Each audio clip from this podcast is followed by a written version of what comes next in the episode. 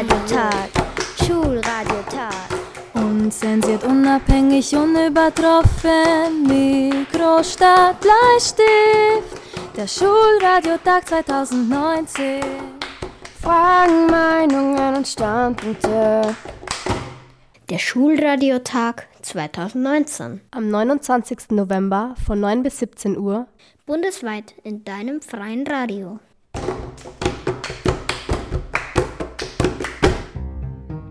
Bei der Modellschule Graz gibt es einen Projekttag mit verschiedenen Workshops zum Thema Klimagerechtigkeit. In unserem Workshop geht es um sozialen und ökologischen Protest. Wir haben mit Menschen gesprochen, die sich für die Umwelt einsetzen. Vido, der in Zwentendorf gekämpft hat, Klaus, der Hainburg besetzt hat und Flo, die mit Fridays for Future auf die Straße geht. Gefühlt war Vido Stracke sein ganzes Leben lang politisch aktiv, besonders in der Entwicklungszusammenarbeit, aber auch im Umweltschutz. Hallo und herzlich willkommen, lieber Vido. Danke, dass du dir Zeit genommen hast. Bin äh, gerne gekommen. Vielleicht könntest du dich kurz mal vorstellen. Ja, gut. Ich bin vor 74 Jahren in Italien am Comosee geboren, mit drei Jahren nach Österreich gekommen mit der Familie. Bin also Immigrant, bin in Graz in die Volksschule gegangen, Elisabethschule, dann Lichtenfels Gymnasium, dann habe ich Just studiert, abgeschlossen dann bin ich ein Jahr in Bologna gewesen auf der Johns Hopkins Universität und dann habe ich, ah ja, vorher habe ich noch das Gerichtsjahr gemacht, dann Johns Hopkins und dann Bundesheer und dann bin ich in die Allgemeine Unfallversicherung Anstalt eingetreten. Dort war ich im Rechtsbüro und am Ende war ich Leiter des Rechtsbüros. Das war sozusagen mein Zivilberuf und daneben war ich halt politisch immer tätig in diversen, in diversen Vereinen, unter anderem der Erklärung von Graz für solidarische Entwicklung, die es auch ungefähr seit 40 Jahren gibt und die sich hauptsächlich mit ja, Entwicklungspolitik beschäftigt. Die EVG Erklärung von Graz für solidarische Entwicklung unterstützt verschiedene Projekte gegen Umweltzerstörung und solche, die die Erhaltung einer menschengerechten und natürlichen Umwelt zum Ziel haben. Verein ist eine Selbstbesteuerungsgruppe, die älteste Selbstbesteuerungsgruppe in der Steiermark. Jeder von uns zahlt mit, äh, mit, einer, mit einem Dauerauftrag einen bestimmten Betrag ein. Und wir haben dann ungefähr ein Jahresbudget von 10.000 Euro und mit diesen 10.000 Euro fördern wir Projekte in der dritten Welt, hauptsächlich in Afrika und in Mittelamerika. Du hast dich sehr für das, also gegen das Atomkraftwerk in Zwentendorf ja. engagiert. Wie bist du dazu gekommen? Ja, also wir haben ja in unserem Verein Erklärung von Graz für solidarische Entwicklung haben wir ein Thesenpapier verfasst und in diesem Thesenpapier steht schon drinnen, dass man also zurück zum menschlichen Maß, weg von diesen wahnsinnigen industriellen Komplexen, aber natürlich nicht zurück auf die Bäume das ist klar, sondern ein besseres Leben für alle. Und da war es ganz klar, dass wie die Frage gekommen ist, Zwentendorf ja oder nein, dass die EVG also strikt gegen Zwentendorf war. Und wenn ich mich richtig erinnere, hat sogar Teile der katholischen Kirche auch Kampagnen gestartet und die haben die EVG gefragt, ob wir mitmachen und ich bin damals also gern mitgefahren. Wir haben das alles natürlich in unserer Freizeit gemacht und auf jeden Fall ehrenamtlich. Auch ohne Kilometergeld sind wir in der Steiermark herumgefahren und haben halt unsere Vorträge gehalten. Ich kann mich erinnern, ich war mit dem Herrn Dr. Babusek, das ist der Vater des jetzigen Babusek, der in der Energieagentur ist und einem Universitätsprofessor Heindl hat er geheißen von der Technischen Universität, sind wir meistens zu dritt gefahren und haben halt unsere Vorträge gehalten. Denkbar knapp gewannen die Atomkraftgegner, die von Kreisky sogenannten Lausbuben, die Volksabstimmung am 5. November 1978. Blöderweise war es so, dass die Gewerkschaft damals also strikt für Zwentendorf war die ÖVP war nicht so strikt, aber auch für Zwentendorf. Und die SPÖ sowieso, weil ja damals Kreisky war, also unsere Gegner waren doch ziemlich stark. Äh, den Sieg für die Zwentendorf-Bewegung haben wir eher dadurch errungen, dass die ÖVP dann geschwankt ist, weil der Kreisky gesagt hat, ich trete zurück, wenn wir diese Volksabstimmung verlieren.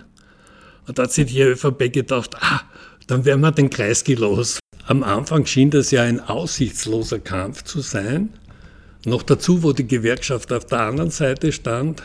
Aber irgendwie haben, haben wir uns halt da rappelt und haben dann letztlich doch gewonnen. Und dass, dass man gegen Atomkraft sein muss, das war für uns klar. Und kannst du dich noch an etwas sehr Besonderes erinnern, an eine Demonstration, wo du sagst, das war. Ja, die lustigste war in Zwendendorf selber. Da waren, ich, Tausende waren dort und, und das war total. Das, Demonstrationen, äh, die schaffen immer so eine Art Zusammengehörigkeitsgefühl und das trägt einen. Die Welle der Begeisterung trägt. Äh, dazu möchte ich noch sagen, also es hat damals keine echten Zusammenstöße mit der Polizei gegeben. Ich habe nie einen Stein geworfen oder einen Molotow-Cocktail oder irgendwas. Bin ja also eher ein friedlicher Demonstrant. Vido erinnert sich. Und ich habe auch damals meinen Urlaub geopfert und bin extra von Kärnten nach Zwentendorf gefahren und dort war natürlich Hurra-Stimmung und super. Und dann haben wir in Zwentendorf demonstriert und also wir haben dann mit knapp, mit einem knappen Ergebnis gewonnen. Und ich kann mich gut erinnern, eine von unseren Mitstreiterinnen, die Waltraud Britz, ist zu uns raufgekommen und hat schon von unten rauf geschrien, das lustigste Nein meines Lebens.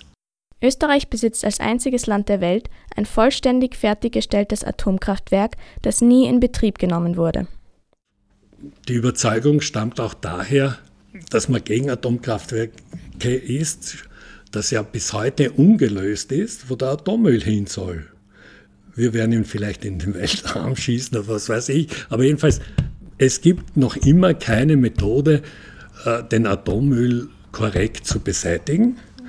Und damals war er noch nicht Tschernobyl und Fukushima hat es ja noch nicht gegeben. Das konnten wir für unsere Argumente nicht verwenden. Es hat irgendeine Explosion einmal gegeben in Sellafield, das war eine, eine Wiederaufbereitungsanlage in England.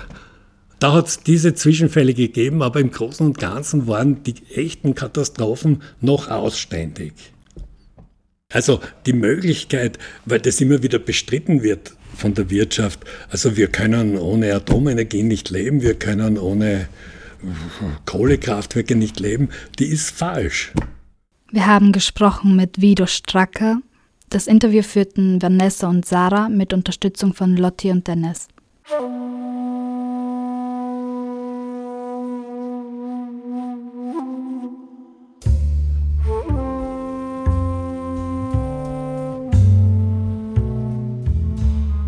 Klaus war 1984 bei den Protesten in Hainburg dabei, als ein Kraftwerk gebaut werden sollte. Wer warst du damals? Wer bist du jetzt? Ich äh, nicht der ganz gleiche, aber äh, damals auch schon künstlerisch unterwegs. Und heute bin ich Lehrer der Modellschule, schon seit, glaube ich, 25 Jahren, müsst ihr nachrechnen.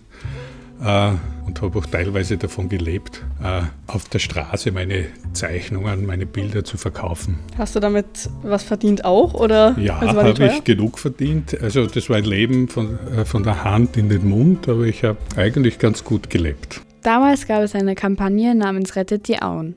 Am 26. November 1984 wird der Bau des Kraftwerks bewilligt. Hunderte Demonstranten haben deshalb das niederösterreichische Landhaus besetzt.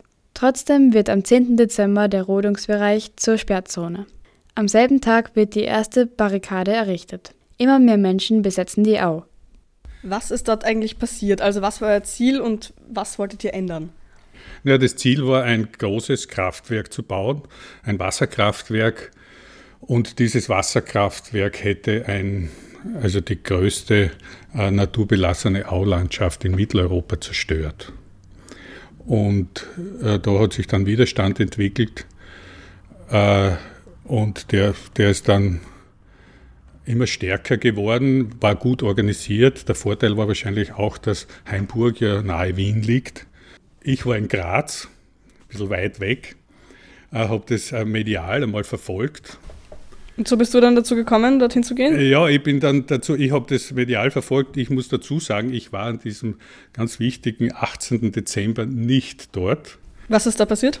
Äh, da hat, äh, das war so der, der, Versuch, das Ganze mit Gewalt zu lösen. Kurz vorher äh, ist schon einmal, um Tatsachen zu schaffen, ein großes Stück Wald gerodet worden. Gleich, nämlich ein Stück Wald, das gar nicht, wo es gar nicht so wichtig gewesen wäre, das zu roden, aber gleich neben der Autobahn, dass man schön runter sieht. Also es war so ein, ein, ein, ein Zeichen setzen äh, von äh, der, der Regierung, hier wird durchgesetzt, was wir planen. Äh, am 18. Dezember äh, hat man dann auch versucht, mit einer Spezialgruppe aus der, damals, das waren so Polizeischüler, junge Männer, haben wir versucht, äh, dieses, diese, die, die Au zu räumen. Und äh, dabei, muss man sagen, jetzt unter Anführungszeichen, Gott sei Dank, äh, sind die nicht sehr zimperlich vorgegangen und es hat, es ist Blut geflossen und ich kann mich erinnern, es war ganz ein, ein wichtiges Bild von einer jungen Frau, die das Blut so runterrinnt im Auwald. Das hat quasi dann auch wirklich den Widerstand vergrößert. Im Grunde war das eine ganz wichtige Aktion, um auch Menschen, die das, so wie ich auch, mal nur beobachtet haben, sehr interessiert, eigentlich rund um die Uhr, dann gesagt haben, da muss ich jetzt hin weil natürlich, das war kaltes Wetter, es war Winter. Die Hoffnung, dass die, die Aubesätze irgendwann einmal, dass denen die Luft ausgeht, war natürlich groß. Und Wart ihr dann Tag und Nacht dort? Ja, sicher. Da, darum gegangen, äh, dorthin zu kommen und, diese, und die Au weiter zu besetzen, um diesen Druck nicht aufzugeben. Wie lange warst du dort? Ich war ungefähr zehn Tage dort, ja. Mit deinem Zelt oder wie ja, hast du mit das? Einem, nein, ich habe es war schon einiges vorbereitet, muss man sagen. Äh, die, die, die, haben wirklich äh, ganze Arbeit gemacht. Das waren so Erdlöcher, kreisrunde Erdlöcher. Das war so groß wie diese, das Plateau, ja, vielleicht sogar eine Spur größer, ungefähr einen Meter tief eingegraben. Und drüber war da mit, mit Holzstangen und eine Plastikfolie und äh, als Dach und da, da haben wir drin geschlafen. Es waren einige Zelte, aber durch durch da, äh, den Umstand, dass man unter der Erde war, war es ein bisschen wärmer, aber es hat dann zum Schluss minus 14 Grad gehabt und es war alles gefroren in der Früh. Der Protest hat sich ausgezahlt.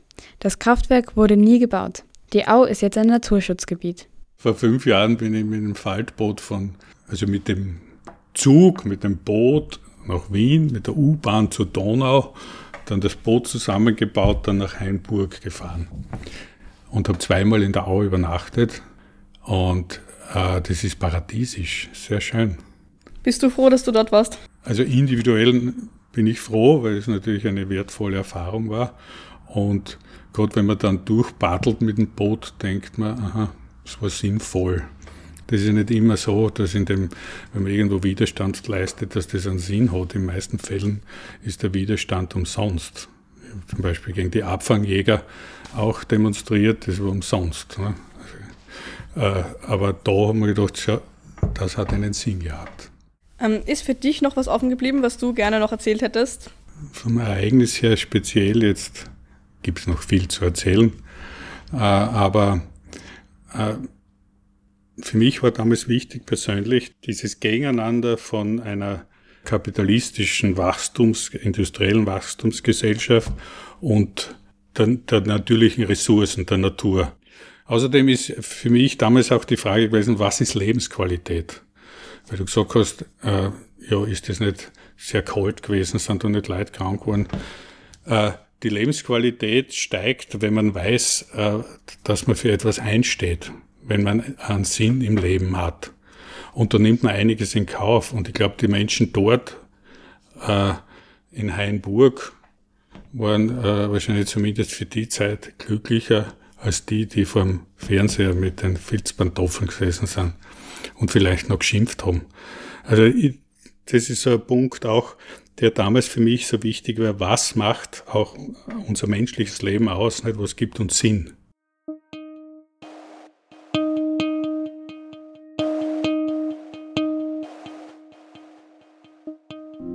Das war ein Gespräch mit Klaus Gmoser, geführt von Flo mit Marvi und Sophie. Flo ist einer von 150.000 Menschen, die am 27. September in Österreich auf die Straßen gegangen sind, um für Klimagerechtigkeit zu demonstrieren. Ihre erste Demo hat sie schon ein halbes Jahr vorher besucht. Ich bin die Flo, ich bin jetzt 14 Jahre alt und ich gehe in die fünfte Klasse in der Modellschule Graz. Ich bin zu Fridays for Future gekommen, wie ich von der Schule aus ein Projekt gemacht habe. Also das war ein Arbeitsprojekt, da mussten wir uns eine Woche lang eine Arbeitsstelle suchen und dann halt ja dort eine Woche arbeiten. Ich war bei der kleinen Zeitung in der Redaktion und ich habe dort halt mitgekriegt, wie jeden Tag ein neuer Artikel über eine Bewegung namens FFF, also Fridays for Future, geschrieben wurde. Das war ganz am Anfang, wie gerade die ersten Demos halt in den Hauptstädten losgegangen sind. Und dann habe ich halt da auch mal einen geschrieben und das hat mich dann voll interessiert. Dann habe ich das halt meinen Freunden erzählt und dann sind wir halt mal zu unserer ersten Demo gegangen. Und wie war das so, die erste Demo? Also ich habe irgendwie zum ersten Mal seit langem gemerkt, dass ich nicht die Einzige bin, die sich sehr oft denkt, dass da irgendwas gewaltig falsch läuft mit unserer Umwelt. Und irgendwie war es schön, weil ich wieder Hoffnung gekriegt habe, dass vielleicht noch was geändert wird, wenn sich so viele Leute denken, dass es eine Änderung geben muss.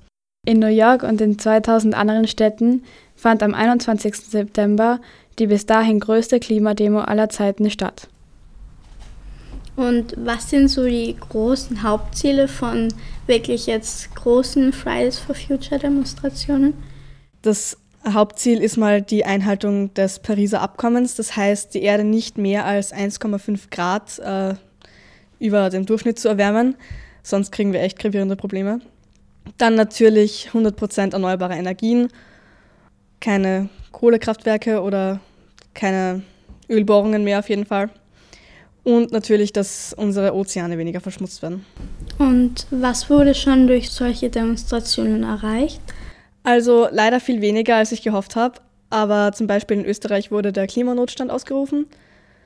Und mir kommt vor, es ist jetzt viel mehr Bewusstsein bei den Leuten da, dass sie halt versuchen, weniger CO2 zu produzieren, dass sie weniger Plastik kaufen. Und was tust du so für den Klimaschutz oder könntest du deiner Meinung nach noch mehr tun? Also ich habe, also ich versuche natürlich auch äh, sehr verpackungsfrei äh, einzukaufen. Ich versuche meine Familie Zero Waste zu kriegen, aber das ist nicht so leicht. Ähm, dann, ich bin zum Beispiel im Sommer nach London gefahren mit dem Zug, 20 Stunden lang, statt zu fliegen. Ja, ich versuche generell nur mehr mit Öffis zu fahren. Was ähm, könnten die Leute denn mehr tun, deiner Meinung nach? Irgendwie tut man nie genug, man könnte immer noch mehr tun. Aber ich finde, es gibt noch immer viel zu viele Autos und vor allem gibt es noch immer viel zu viele, die entweder nicht wissen, dass unsere Umwelt am Abkratzen ist oder denen das egal ist. Und dann natürlich noch diese Menschen, die das einfach leugnen. Und ich finde, man müsste da noch viel mehr Bewusstsein schaffen und vor allem müsste man in der äh, Politik das auch angehen, zum Beispiel mit einer CO2-Steuer, weil es anders nicht funktionieren wird. Man müsste halt umweltfreundliches Verhalten belohnen und nicht so wie jetzt einfach, wenn man äh, viel Geld verdient, muss man mehr Geld abgeben. Das hilft unserer Umwelt überhaupt nicht. Und ähm, was könntest du jetzt zum Beispiel mir selbst raten, was ich so persönlich tun könnte? Naja, also du könntest dich äh, vor allem, also das tust du eh, aber du kannst dich äh, bei Fridays for Future organisieren, du kannst zu offenen Treffen gehen, du kannst natürlich auch Vorschläge einbringen, wie man äh, die Politik überzeugen könnte. Äh, ich würde dir auf jeden Fall raten, ähm, dir die Zero Waste Bewegung anzuschauen, das heißt äh, überhaupt keine Verpackungen mehr produzieren oder wegwerfen. Und natürlich würde ich dir raten, äh, nur mehr mit Öffis zu fahren, beziehungsweise ja, keinen Führerschein zu machen, also kein Auto dann zu fahren. Wenn ich so in den Einkaufsladen gehe, gibt es nicht viel, was nicht in Plastik verpackt ist. Also zum Beispiel in Graz gibt es das Gramm. Das ist ein Geschäft, wo überhaupt keine Verpackungen verwendet werden. Ähm, ich meine natürlich, wenn du einkaufen gehst, kannst du immer selber deinen Korb oder deinen Sackerl mithaben, einfach damit du schon mal keinen Plastiksackerl kriegst. Es gibt noch viele andere Alternativen, um klimaschonend zu handeln. Den Fleischkonsum zu reduzieren, nachhaltige Energie zu benutzen, versuchen Wasser zu sparen, nachhaltige oder Secondhand-Mode zu kaufen und auch vieles mehr. Aufstand statt Aussterben. Das ist das Motto der Organisation Extinction Rebellion aus England. Ja, also XR steht ja für Extinction Rebellion, also Aussterben, Rebellion sozusagen. Ähm, die setzen sich vor allem gegen Artensterben ein, also weil ja wir gerade unsere Regenwälder alle verbrennen und unsere Meere verpesten und so weiter und so fort. Die sind allerdings etwas weniger, wir melden jetzt eine Demo an und etwas mehr, wir besetzen jetzt Straßen. Aber sie sind trotzdem äh, komplett gewaltfrei und ich finde, äh, sie sind eine gute Sache. Ich war noch nie bei einer Extinction Rebellion Demo dabei, weil sie halt äh, noch nicht so weit verbreitet sind und nicht in Graz sind. Wenn äh, zum Beispiel in Graz eine kommt, würde ich die auf jeden Fall unterstützen. Was treibt dich an, das bei Friday for Future weiterzumachen? Ich bin zwar nur ein kleiner Teil von ganz vielen, aber es braucht ganz viele kleine Teile, damit irgendwas passiert. Und deswegen bin ich auf jeden Fall auch weiter dabei. Und wenn dann nicht ganz bald was passiert, dann können wir halt auch nicht mehr zurück. Und deshalb finde ich es ganz wichtig, dass jetzt ganz viele Leute dort sind und dass auch jetzt so schnell wie möglich was passiert. In Graz finden regelmäßige offene Treffen statt. Wenn du dich dafür interessierst, schau auf der Website von Fridays for Future vorbei. Das war ein Gespräch von Jana, Vivian und Marie mit Florentina von Fridays for Future. Das war eine Sendung zum Thema sozialer und ökologischer Protest. Ein großes Danke geht an die Interviewpartner. Vido, der in Zwentendorf gekämpft hat, Klaus, der Hainburg besetzt hat und Flo, die mit Fridays for Future auf die Straße geht. Mitgewirkt haben Charlotte, Maja, Vanessa, Mavi, Vivi, Sophie, Jana, Flo, Sarah, Dennis und Marie.